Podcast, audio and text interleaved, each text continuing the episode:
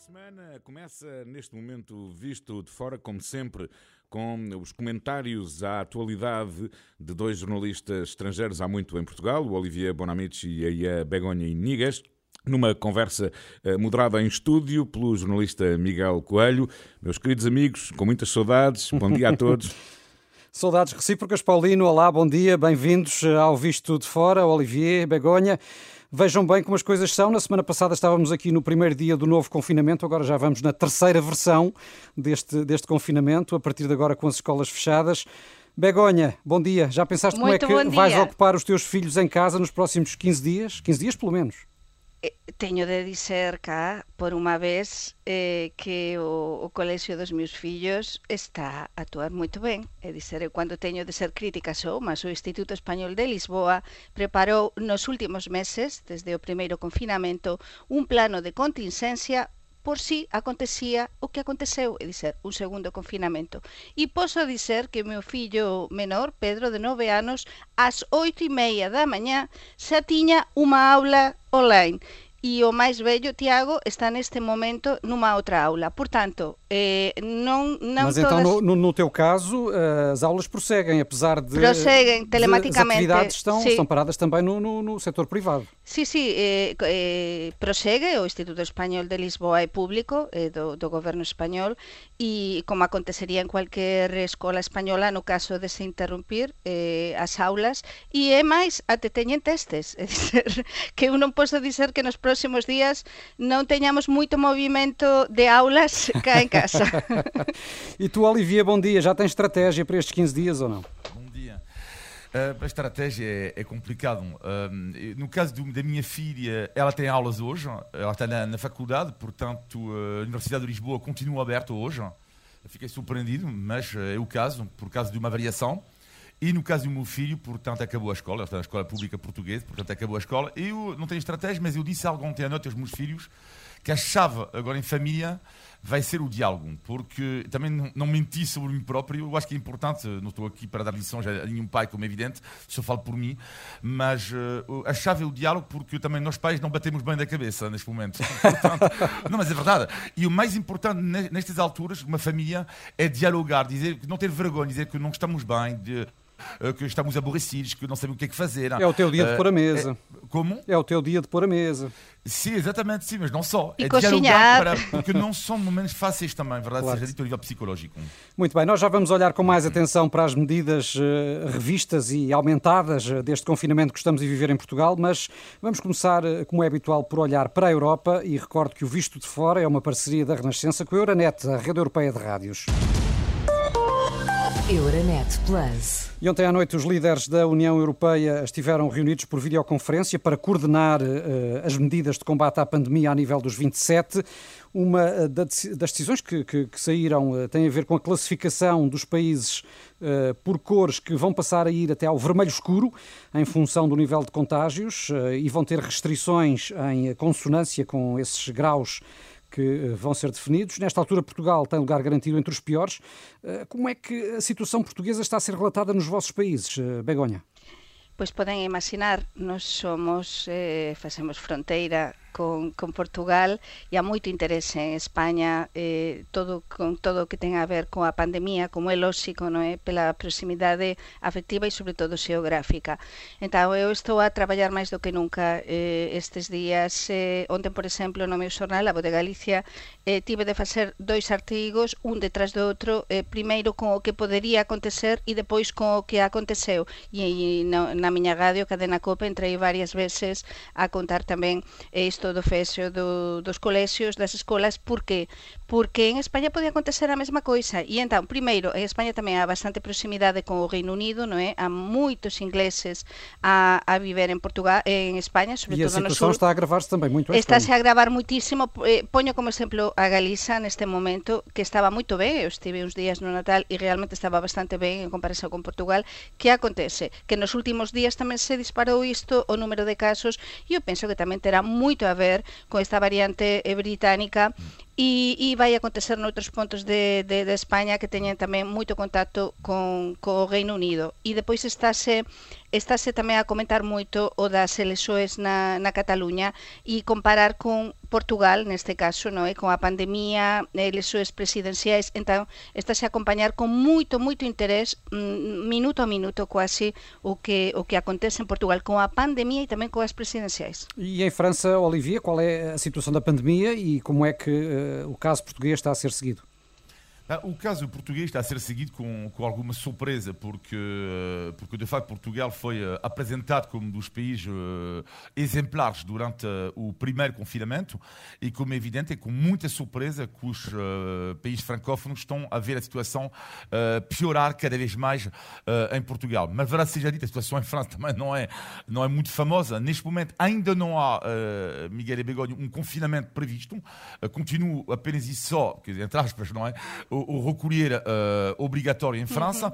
Eu diria com duas notícias importantes em França. Primeiro, uh, o ministro da Saúde jura prometeu que até o final do verão todos os franceses que quiserem, como é evidente, vão ficar vacinados. E depois é a loucura, porque uh, lá está, é, são exceções, de exceções, de exceções, de exceções. A França anunciou ontem que quem quer, quer viajar agora para a França tem que fazer um teste PCA uh, três dias antes da sua viagem, só que depois soubemos de exceções. Então, primeiro, as exceções, uh, as exceções eram os camionistas e as pessoas que trabalham perto da fronteira francesa, e depois, mais exceções esta manhã, as pessoas que viajam de carro e uh, que viajam de, de, barco. É uma loucura. Enfim, já, já, não se sabe exatamente. São exceções, já estás de. Afinal, de, não, não é só cá que as medidas eu, vão sendo adaptadas. Eu gostava de é? transmitir cá que esta confusão que sentimos todos, não é? Animicamente depois, porque un día é unha medida, outro día é outra restrição, un día o goberno dixe unha coisa, outro día é outro, está a acontecer en todos os países, sí. en todos. Está a acontecer na España, imaginen con 17 comunidades autónomas, non é? E cada comunidade autónoma descentralizada con, con esas competencias para poder decidir coisas. Depois está a acontecer na França, como conta Olivier, está a acontecer no Reino Unido, que é unha confusão total, na Alemanha, na Bélxica, está a acontecer en todo lado. Por tanto, é que isto da pandemia acho que nos sorprendeu de tal maneira na Europa que, que, que está descontrolado, como se diz en Portugal e o noso Paulino gosta, gostaría moito de, de, de utilizar esta expresión co bicho, non é? Co bicho a solta, non é? E temos o virus a solta totalmente en toda a Europa. E parece cada vez mais difícil uh, manter aqui alguma coesão ao nível daquilo que são as políticas europeias. Ontem, na uhum. reunião dos 27, houve acordo sobre a necessidade de manter as fronteiras abertas, uh, embora as viagens uh, dentro e fora do espaço Schengen devam ser limitadas ao essencial, eh, mas depois eh, há, por exemplo, a decisão de Portugal de suspender as ligações aéreas com, com o Reino Unido. Há outro uh, facto das últimas horas que tem a ver com a decisão da Hungria de uh, autorizar a, a, vacina russa, uh, Sputnik, à margem daquilo que tem sido a estratégia comum europeia. Pensam que há aqui alguns riscos de desarticulação naquilo que tem sido seguido ao longo dos últimos meses? Olivier. Não, eu, eu, acho que é um movimento de, de, pânico neste momento na Europa por causa desta, das, da variante britânica e das outras variantes. Uh, é evidente, e não sou epidemiologista, e todos os epidemiologistas já, já disseram, isto, ter várias variantes, uh, ter várias variantes é comum para um vírus, mas há algumas incógnitas neste momento, nomeadamente a eficácia das vacinas, a eficácia total das vacinas, e é por isso que neste momento vê, estamos a assistir a um movimento de pânico um pouco a nível europeu, a nível mundial. Sí, é eh, mesmo así, o pánico instalado en todas partes. En Europa depois temos, lembrese que, que Portugal máis unha vez eh, co isto da presidencia portuguesa eh, da Unión Europea está na primeira liña, no é, eh, informativamente, e tivemos a uns días eh, agoniado da mm, da, eh, precisamente Lisboa, non é? Eh, coa Úrsula e o, e vários o Antonio comisarios Costa europeus. e vários comisarios eh, europeus tiveram mesmo de ficar em confinamento, não é? onde se anunciou publicamente non é ese atraso ese atraso eh, con unha determinada marca de vacinas e todo iso preocupou instantaneamente e, foi noticia en todo lado, en toda Europa, porque para nós as vacinas neste momento é esperanza e então penso que nos debemos manter a esperanza neste momento. É moito importante nós tamén xornalistas e correspondentes en Portugal transmitir ás persoas esperanza. É verdade que os tempos son moito incertos, mas Portugal non é diferente aos outros países. Estamos todos no mesmo barco e eu só penso que mm, eh, da parte portuguesa façam todo o possível que eu sei que van facer da presidencia portuguesa para aliñar, para que todos aliñemos do mesmo lado neste, neste caso das vacinas e da pandemia e da parte da Comissão Europeia tamén, porque é fundamental neste momento estar máis unidos. E já que estamos nas vacinas, eh, tem havido uma grande polémica sobre os eh, certificados de vacinação, não é? Saber se vão mesmo avançar e se vão poder ou não funcionar como, como passaporte, no fundo, garantindo que aquela pessoa está imunizada contra, contra a uhum. Covid, ou será apenas uma declaração médica? Eh, como é que estão a ver esta, esta questão, Olivier? Bem, eu acho que é uma ideia que pode ser interessante, mas que, uh, nomeadamente para os países como a, como a Espanha, a Grécia, Portugal e Itália, que vivem sobretudo o turismo, uh, e aliás Atenas, não é por acaso que Atenas foi a cidade, foi a capital que está a lutar neste momento mais para este passaporte, que podia eventualmente, numa outra fase do campeonato, por assim dizer, podia relançar um pouco o turismo. Só que há um problema é que para já eu acho que é muito adiantado falar do passaporte nesta fase dramática da situação. Sim. E outro ponto é que a questão de um passaporte uh, levanta uma questão ética, que é então, mas se eu não tiver uh, passaporte, uh, tenho menos direitos uh, que os outros, não é? E sobretudo pode ser um, uma forma, de, um meio de pressão para obrigar as pessoas a se fazerem vacinar. E pode tirar esta liberdade não é porque há pessoas que podem considerar para a saúde deles ou por outras razões que não querem uh, a vacina e neste caso este passaporte iria, seria um meio de pressão incrível. Portanto, eu tenho algumas dúvidas, apesar de ser uma ideia interessante. E tu, Begonha? Sim, é uma ideia muito interessante. Eh, se nós eh, vemos isto, inicialmente dizemos, ah, que bom, mas como dizia Olivier, pode trazer os seus problemas, estamos muito no começo, não é? Ainda estamos a começar a vacinar, ainda não sabemos quando que vamos estar esse mais do 80 60% da poboación europea vacinada, non é? Por tanto, pode ser interesante para o turismo, mas pode trazer tamén moitos problemas, porque estamos a improvisar. Unha coisa que moitas persoas non se perceben é que os nosos gobernantes están a improvisar e que faríamos nós no seu lugar? É dizer, cualquier gobernante, se xa de esquerda ou de direita na Europa neste momento, eu non gostaba de estar no seu lugar, sinceramente, porque están a, a receber informações contraditorias de, dos especialistas, dos técnicos, todos os días, e Este tipo de ideas, é verdade, este tipo, por exemplo, o certificado de vacinação, é interessante a priori, mas depois logo se vê, não é? Deixa-me só rematar dizendo que é nas grandes crises que se vêem os grandes governantes. Ah, boa. Olha, Isso já agora é uma, gostava uma de frase ótima. Sobre, sobre outro dos grandes temas da semana, que foi a tomada de posse do, do novo presidente dos Estados Unidos, Joe Biden, não é? Eh, eh, e que a Europa saudou eh, de forma entusiástica. Biden, que é visto como um fator de fortalecimento das relações transatlânticas depois destes quatro anos de afastamento afastamento não é, entre os Estados Unidos e a Europa com, com a presidência Trump, também respiraram fundo. Uh, o que é que esperam que mude? Comece por ti, Olivier para já um certo alívio, uh, isto é evidente para a Europa, e aliás fiquei marcado com a declaração da minha amiga Úrsula, com quem jantei no outro dia, não, não vos falei disso, mas uh, através do Zoom, como é evidente. E, e quando a Úrsula diz, após uh, a Europa tem novamente um amigo na Casa Branca, não deixa de ser uma declaração super forte, porque estamos a falar da Presidente da Comissão Europeia. mas vai ser complicado porque há uma perca de confiança entre os dois lados, e depois eu acho que há uma outra questão, que é, é um pouco como pode acontecer eventualmente numa separação separação num casal.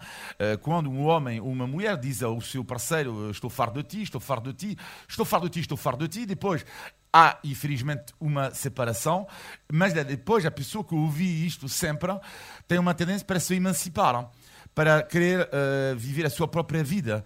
E eu acho que a Europa, uh, e de uma certa forma Trump, neste aspecto, deu uma certa ajuda indiretamente à Europa, é que a Europa uh, tem a vontade, sente a vontade, e sente que não tem outra hipótese senão ser muito mais independente em relação aos Estados Unidos e não só. Independência ou reencontro, Begonha, o que deverá falar mais alto? Reencontro.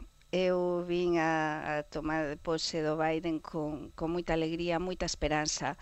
Acho que foi unha luvada de ar fresco para todos. Foi un momento, nun día dramático para Portugal, por certo, mas foi foi un eu de feito me fixe acompañar pelos meus fillos e lles expliquei, parecía unha profesora aí a Oye, este é un momento histórico, lles explicaba o pequeno máis vello, eh, porque isto é esperanza, e dizer, era todo esperanza, era transmitir un novo ar, a todos os niveis. Era desfacer nun instante todo o que se tiña desfeito xa previamente por parte da administración Trump eh, nos cuatro anos anteriores. Entón, para mí, é reencontro. É verdade o que dixea Olivier, estamos aliñados neste, neste gasosinio, que para Europa estes últimos cuatro anos significaran eh, unha necesidade imperiosa de se, digamos, manifestar no é internacionalmente, por, todo o que estaba a acontecer coa administración Trump, no é?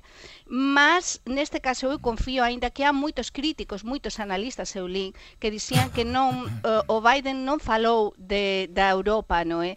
Eh, no seu discurso. Como ia falar da Europa nese momento? Si o que tiña de facer primeiro, e nese caso era imperioso... Mas, mas deixou ainda assim uh, algumas uh, frases marcantes para, Sim, para o exterior. marcantes, marcantes. Deixa-me só, só, só salientar lembra, esta lembra, que, me, que, me, que me, enfim, causou uh, boa impressão, que foi Uhum. esta em que ele diz que os Estados Unidos querem uh, passar a ser não uh, o exemplo do poder, mas o poder do Isso exemplo, é. não é? Como uma espécie de nova referência ou de Isso retomar o papel de todo. referência moral do mundo. Iso diz todo, é dizer, é, é mudar nun instante, como xa mudou no primeiro día de, da súa presidencia Biden, eh, o que o, o relacionamento internacional que tiña desfeito totalmente o Trump.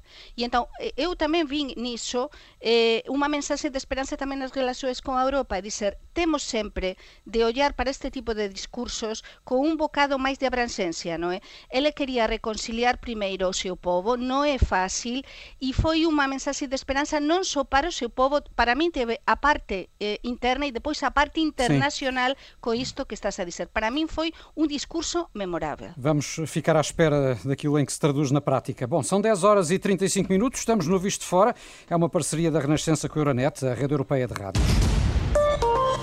Euronet Plus. Aqui em Portugal entramos hoje na terceira fase do confinamento, agora já com o fecho das escolas eh, incluído. Eh, Já abordaram essa temática aqui, mas o que é que acham desta forma de agir do governo com estas alterações de regras a, a cada três dias, Olivier? Eu acho que neste momento há uma, há uma, uma, uma falta de estratégia, na minha opinião, do, do, do governo português. Eu acho que são algumas medidas que pecam, e nomeadamente o fecho da escola, pecou uh, por tardia. Ao mesmo tempo, é uma situação muito complexa, porque vou citar Rui Nogueira, presidente da Associação de Medicina Geral, que dizia, na semana passada, eu até dizia, Rui Nogueira, que sabe do que está a falar, eu até admitia manter as escolas abertas até aos 12 anos, agora não é possível.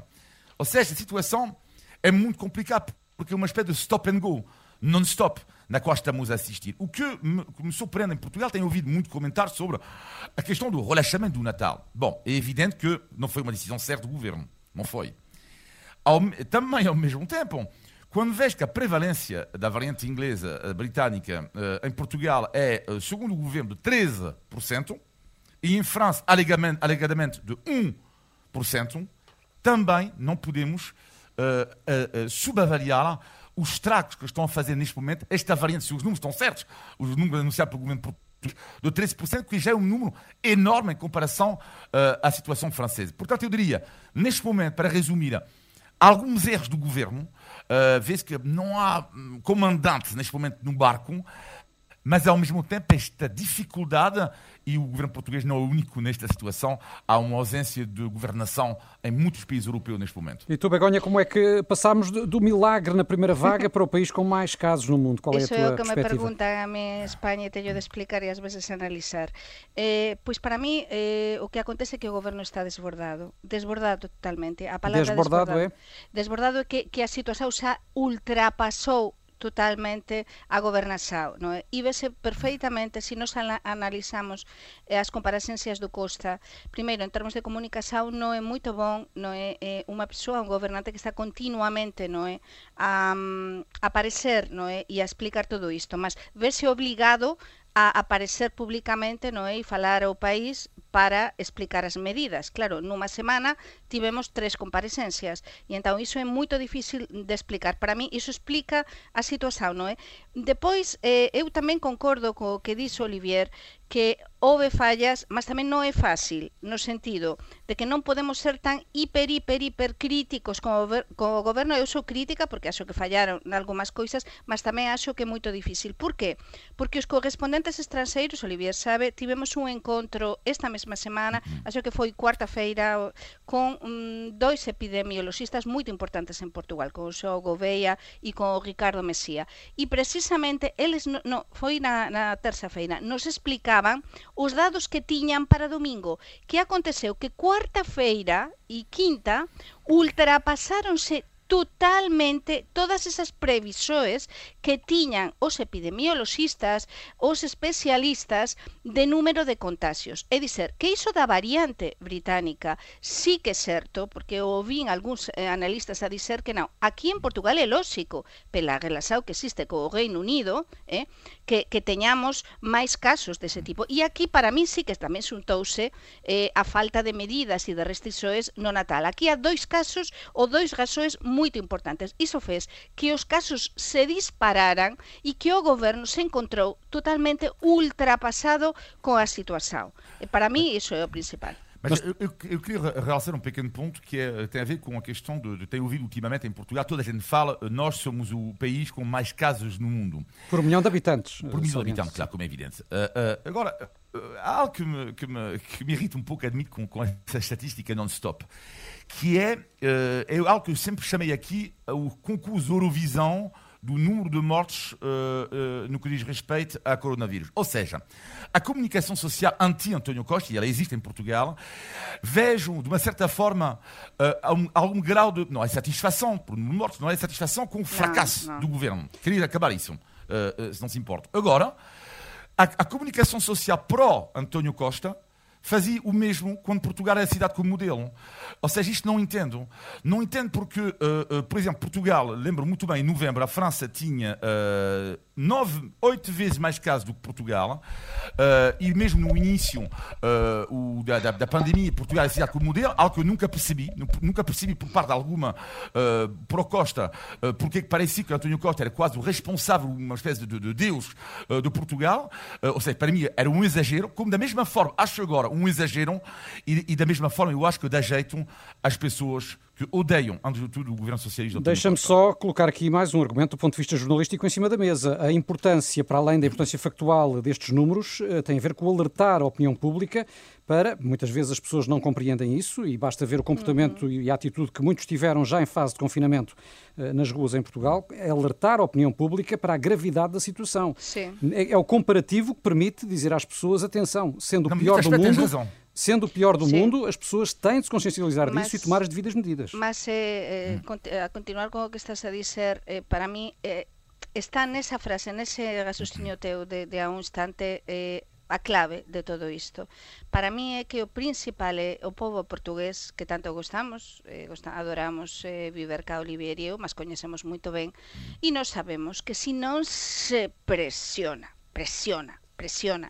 E se non, non, non se poe eh, Antonio Costa como profesor mau, e se non explica o gobernante que for claramente, claramente, e dis, e, de, e iso se ven eh, se ve depois definido nas restrisoes, porque se tú explicas que está tudo mal, como como aconteceu, que explicou Antonio Costa na prime, nas primeiras restrisoes agora deste segundo confinamento, mas non va acompañado ou non vai acompañado iso de restrisoes en condisoes que acontece que as persoas saen a rúa como sí. se nada. Eu te, debo confesar cá que domingo eu saí cumprir todas as normas, eh, fiz um passeio higiênico, como Mas se visto denomina. que muita gente não estava a cumprir. Vi, o meu filho menor e eu contabilizamos cento e tal pessoas eh, en meia hora de passeio perto da nosa casa eh, sin máscara. E é totalmente certo o que estou a dizer. Isto Muito foi bem. no domingo. Vamos avançar porque gostava de ouvi-los ainda, e estamos já a começar a correr contra o tempo, sobre uh, as presidenciais. A campanha chega hoje ao fim. Uh, eu gostava de ouvi-los num breve balanço. Como é que correu a campanha, na vossa opinião, Olivier, tendo em conta também a pandemia, claro?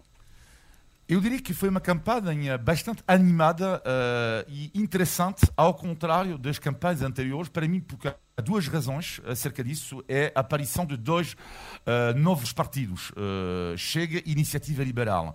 Uh, e é curioso porque, para já, não, não, não, tivemos isto em 2016, nas últimas eleições, e depois outro ponto importante, enquanto em 2016 não, tinha, não tivemos um líder de um partido que pudesse apresentar para as legislativas, nesta eleição, sim, André Ventura, aliás, ele é o único dos candidatos uh, que eu diria que é, será, em princípio, o candidato número um nas legislativas. Portanto, eu diria que foi um, um, um debate bastante animado, uh, bastante interessante, achei, de uma forma geral, agora com a grande questão da abstenção. E verá o resultado, eu diria, há, há dois resultados que, que eu vou esperar, vou analisar muito uh, para fora, o resultado de Marcelo Rebelo de Sousa e, sobretudo, na minha opinião, o resultado uh, de André Ventura e ver até que ponto a extrema-direita vai explodir a, uh, uh, a progressão da extrema-direita em Portugal. Begonha.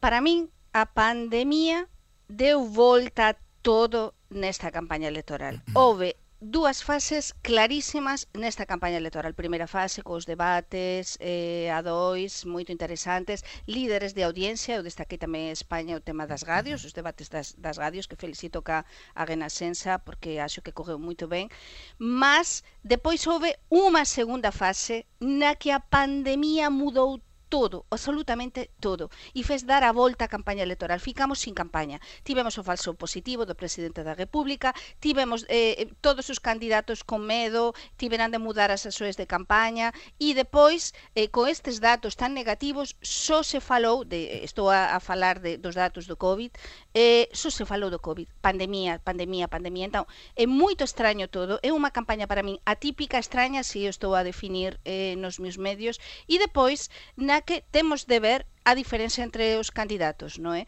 Eh, eu consegui entrevistar a Ana Gómez, grazas tamén aos correspondentes estranxeiros, a Asociación de Imprensa Estranxeira en Portugal, que publicou xa a entrevista. A mañá publicou a entrevista ao presidente da República, candidato Rebelo de Sousa, mas, por exemplo, non conseguimos eh, ter un encontro os correspondentes, iso dis moito tamén dos candidatos, co André Ventura. Nos tentamos tudo por tudo, a presidencia actual da Asociación de Empresa Estranxeira en Portugal, ter un encontro co André Ventura e non conseguimos. Por que? Porque André Ventura, iso os nosos ouvintes teñen de saber, é unha persoa que fuse moitas veces eh, dos mídia cando lle interesa. André Ventura que non esteve eh, tamén no, no debate, das, das radios, que cando depois da polémica, non é, coa Marisa e con o resto dos candidatos, non é, coa súa súas declarações machistas e, enfim, eh, pois xa vimos todos como era. Por tanto, eh, aquí eh, eh, ficou moito claro, eu acho que os debates nas radios e nas televisores serviran para unha coisa, foran fundamentais na campaña, fundamentais neste caso e serviran para ver moito, moito ben como é cada candidato. E contas feitas, eh, Olivier, quem é que esteve melhor na campanha e quem é que te desiludiu mais?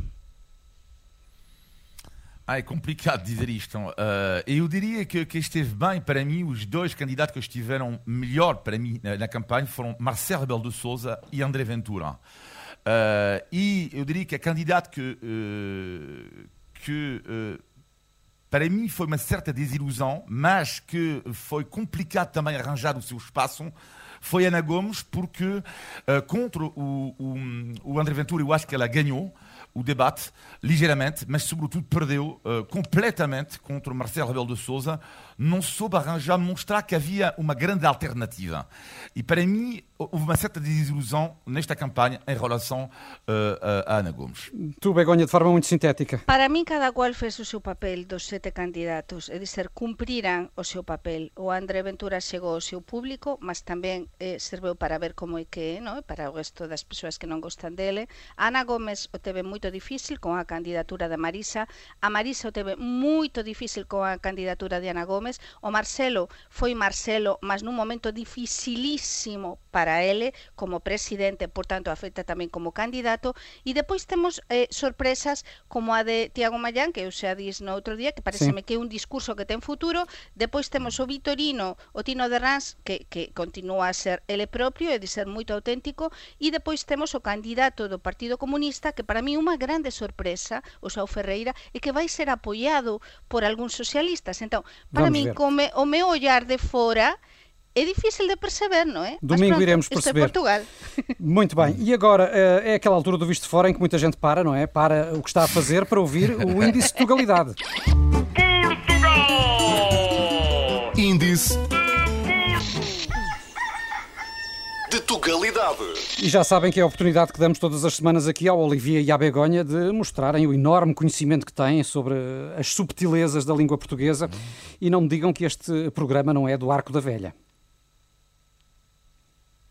Arco da Velha é arco-íris. Arco da Velha arco-íris. É arco-íris, E é qual é o dizer, significado un- da é expressão? moito que chega a todo lado con diferentes ideas, porque Arco da Velha abranse, abranse moita coisa. O Arco da Velha tem Falta de imaginação cores. não te, não te, não te podem acusar, Begonha. E tu, Olivier? Não sei, já ouvi mil vezes esta expressão, mas cada vez que alguém diz esta expressão, eu abano a cabeça fazendo com que, que eu percebo, mas não. És do Arco nada. da Velha, de facto. Uma coisa do Arco da Velha é assim uma coisa espantosa, inacreditável, uma coisa difícil de, de- de acreditar, mirabolante. É, por- o Arco da Velha é o mesmo que, que o arco-íris, como a Begonha dizia. A origem vem da Bíblia, porque o arco-íris terá sido criado por Deus em sinal da aliança, eh, da aliança eterna com os homens. Isto segundo o Velho Testamento, ou seja, da, da lei velha, e daí Arco da Velha. Portanto, tudo tem uma explicação. Não acertaram arco- desta arco- vez. arco da velha. Arco da Arco Velha. da Ah, Velha. eu, eu pensava eu que era barca. Barca velha é outra coisa, meu Ah, amigo. barca Isso é outra velha. coisa. Índice de Tugalidade. Eu juro, eu juro. Eu juro, Bom, temos ainda, como sempre, o positivo e o negativo da semana na opinião dos nossos comentadores. Vamos ao teu negativo, Begonha. Pois o negativo ten a ver con o aumento da, da, da fome no é, en Portugal, coa situación dramática con a que se encontran e aínda se a encontrar máis persoas nos próximos dois meses. E de feito eu a dar un dos meus paseos higiénicos pelo meu barrio por Campo de Urique nos días pasados, pasei diante da losa social da Xunta de Freguesía, xo que as xuntas de Freguesía están a facer un traballo moito bon en todos lados e que debemos apoiar e xa tiñan os saquiños preparados para levar a comida eh, aos, as persoas que máis precisaban. Xa estaba o cartaz para, para dar, por exemplo, roupa ou aportar coisas para os que máis precisan. É dizer, agora entramos de novo nesta fase de confinamento xeral na que mm. temos de ser máis solidarios do que nunca porque eh, o negativo é iso, o FOME está a aumentar eh, muitíssimo. E ainda hoje, no Jornal das 10, falámos disso, de um apelo do Sim, Banco Alimentar contra a ouvi. Fome, que está a fazer 30 anos e que pede dádivas dos portugueses devido ao, ao aumento das, dos pedidos de ajuda. O teu eh, negativo da semana, Olivier? O negativo da semana, para mim, é, são, é, é o stress das notícias. Eu sendo jo- jornalista e depois, já disse, é a minha paixão, portanto, eu leio de manhã 40 jornais, eh, tipo, passo a minha vida para isso. Só que depois há um problema neste momento, esta fase do campeonato, é que há um stress em mim surreal por causa eh, do Covid, das variantes, todos os artigos que eu leio. E ontem reparei que por causa das três notícias fiz algo que eu nunca fiz da minha vida, que é já começo a ver de manhã os canais jornalistas com receitas do bacalhau lagareiro, com uma publi-reportagem, publi-reportagem sobre as facas. Ah, eu vi uma pessoa lá qualquer que vendia fa- facas e a mim um filho chega, pá, que estás a ver?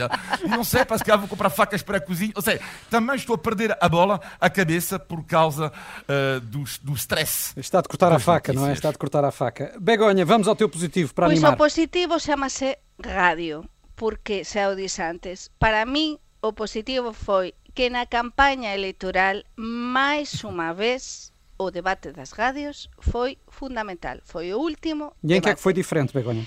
Foi diferente porque a, foi na segunda parte da campaña. E entón estábamos xa eh, coas persoas moito aflitas pela pandemia cos números xa dramáticos porque foi segunda-feira e depois porque mostrou mostrou, depois da polémica do fin de semana con o candidato André Ventura, como o candidato André Ventura non se apresentou. Entón, se as persoas son inteligentes, dá tamén para perceber que candidatos son democráticos e que candidatos son antidemocráticos. Para min foi un momento da semana. Muito bem, e o teu eh, positivo eh, da semana, Olivier, qual é?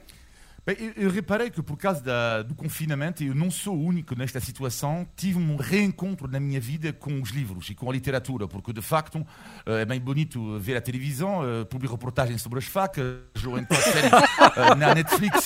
Séries da Netflix que tem 50 temporadas com 842 episódios, mas uh, houve um reencontro da minha vida com a literatura e para terminar, e a propósito disso, queria citar o grande escritor peruano que eu adoro, Mário Vargas Llosa, que dizia, que dizia a literatura não é algo que nos faça felizes, mas ajuda-nos a defendermos da infelicidad. Podemos de decir en español, la literatura no es algo, porque él escribe en español, no es algo que nos, que nos haga felices, no, que nos haga infelices, sino que... La literatura no es algo que nos faça felizes, que nos haga felices, ajuda-nos a defendernos da infelicidad. Nos ayuda a defendernos de la infelicidad. Muito bem, leiam muito, leiam muito este fim de semana, eh, preservem-se e preservem os outros, é o conselho que podemos dar agora em pleno eh, segundo confinamento. Estamos no fim desta edição do Visto Fora, não sei se ouviram, escutem com atenção este oh, que nesta altura os ouvintes estão a fazer, devido ao anúncio do final desta edição, mas a boa notícia é que regressamos para a semana, na próxima sexta-feira, não é? Porque todas as semanas neste horário cá conversamos sobre eh, a Europa, Portugal e os portugueses, com Olivier Bonamici e a Begonha Inigues. Obrigado, Olivier, Obrigado, Begonha. Um bom fim de semana, apesar das circunstâncias. Um grande abraço a todos e já sabem, podem enviar comentários e sugestões para vistofora.rr.pt. Um abraço, até para a semana. Abraço, Paulino.